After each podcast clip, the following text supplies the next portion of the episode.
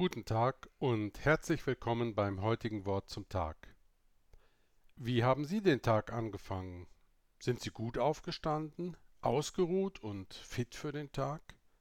Ich nehme an, dass Sie irgendwann nach dem Aufstehen etwas zum Frühstück gegessen haben, mit einem Kaffee vielleicht oder einem Tee zusammen. Oder gehören Sie zu den Leuten, die bis zum Znüni warten und sich dann ein Gipfeli mit einem Coffee to go kaufen. Wie auch immer. Irgendwann muss man ja was essen, und bei den meisten gehört das in den Ablauf des Morgens hinein wie ein festes Ritual. Schließlich braucht der Körper ja Nahrung, um auf Touren zu kommen, ganz besonders wenn man körperlich hart arbeitet, wie in der Pflege, auf dem Bau oder so. Aber wie ist das mit Ihrer Seele? Haben Sie für Sie auch etwas zum Znüni parat gemacht oder zum Frühstück?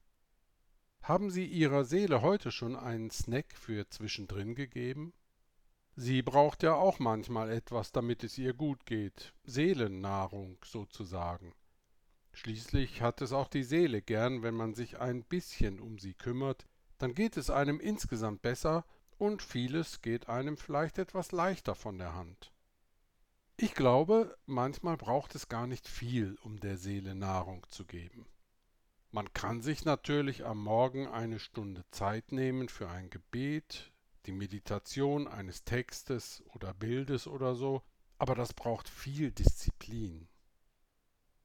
Manchmal kann die Seele auch mitten im Alltag neue Nahrung bekommen, auftanken, wie man auch sagt. Sie stehen zum Beispiel beim Einkaufen an der Kasse vor ihnen sind noch drei Leute.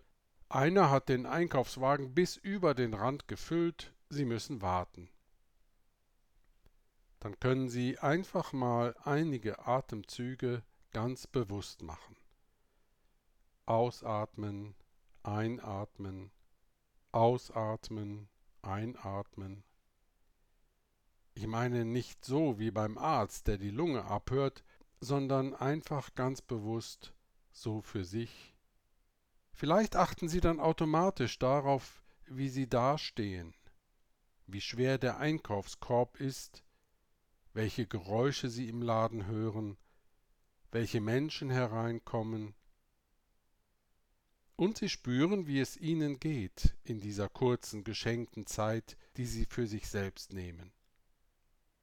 Vielleicht sind es nur ein paar Sekunden, vielleicht eine halbe Minute, in der sie bewusst ihren Atem und die Umgebung um sich herum wahrnehmen, bis die Kassiererin mit ihrem Grüßech das Zeichen gibt, dass sie nun an der Reihe sind.